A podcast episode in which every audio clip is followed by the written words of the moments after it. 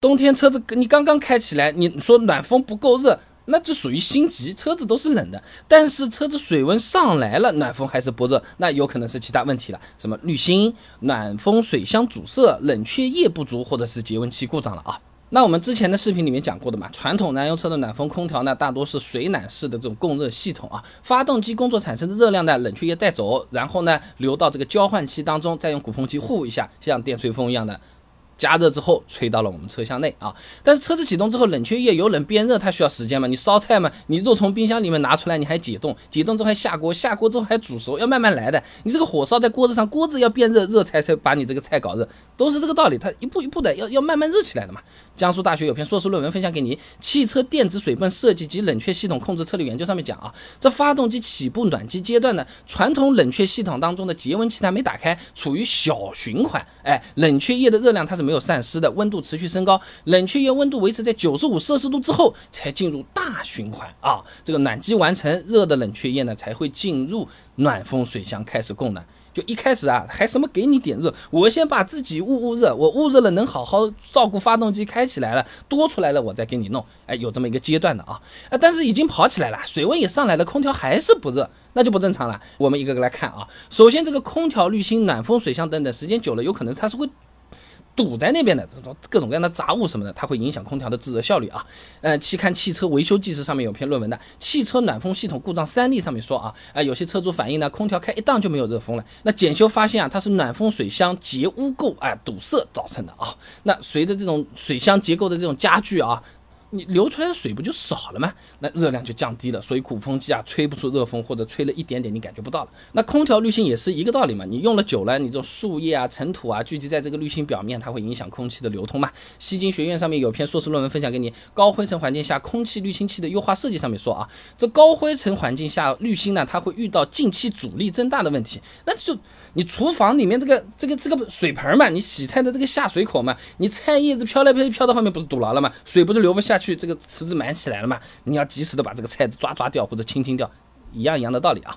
那再一种情况呢？如果感觉这个暖风断断续续，一会儿凉一会儿热，温度又上得慢，它有可能是冷却液本身它不够了啊。期刊《时代汽车》上面有篇论文《汽车发动机冷却系统故障的解析与保养》上面讲到啊，如果出现冷却液不足，发动机产生的热量呢就不能被及时的带走，哎，对发动机性能啊也会产生致命的危害啊。那冷却液不足呢，冷却系统它会优先让冷却液在发动机的缸体缸盖当中循环。刚才都说致命了，肯定先确保发动机散热正常，自然是顾不。上什么还到暖风水箱给我们空调供个热，水不够了，先管发动机啊。那这个问题呢就是这样，检查起来也不难，打开发动机舱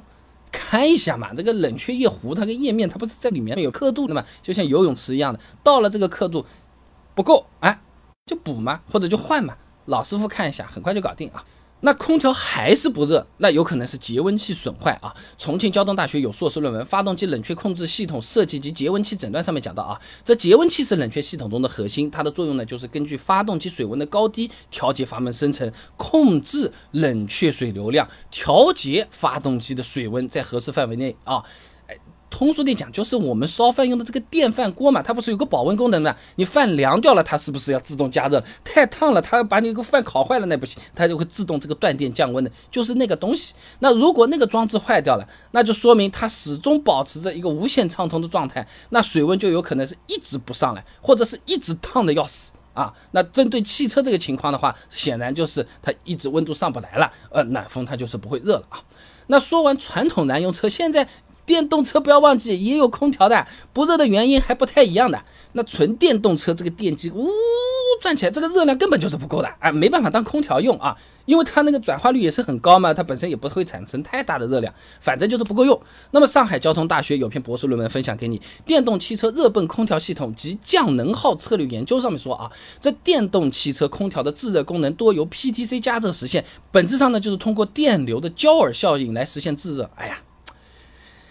这么讲啊，就家里面这种以前烧水的一个热得快，你拿了两根东西插在这个热水瓶里就变热了，就是差不多是这个东西，或者现在我们家里的这种电暖炉、暖宝宝、小太阳，这一通电，这个片子呜热起来了，差不多就是这个东西，就是电能转化成热能。所以说，如果纯电动车你空调出现制热问题了，那一般就是 PTC 模块坏掉了。如果我全部都没电，你车子不会动，对吧？那质保期内一般都是可以索赔的。所以总的来讲，冬天开暖风它确实是会有点延迟的，这都是完全正常的，不是瞎。夏天你开空调冷风，冷风其实也要等几秒的，对不对？那如果说暖风它始终是不够热，按照我们前面讲的那个情况，逐一进行排查比对，一般来说都是心中有数，修起来也不会被坑钱啊。那么冬天开空调，很多车子按下自动那个 Auto 键就 OK 了，你 Auto 按下去，这个 A 杠 C 这个键它就自动就亮了。我我要不要让它亮着？我要不要把它按没掉？都说的是 auto 自动的，为什么它它是帮我这么想这么去设计这个东西的？按下去的时候会不会额外的费油？而我在冬天用的时候，这个按下去它有没有意义？空调的这个风量呜哇呜哇的这个大小和油耗有没有关系？是不是风开的大，油耗也会大？想知道这些很简单，关注微信公众号“备胎说车”，回复关键词“空调”就可以了。那我这个公众号呢，每天给你一段汽车使用小干货，文字、音频、视频，挑你自己喜欢的版本就可以了。备胎说车，等你来玩哦。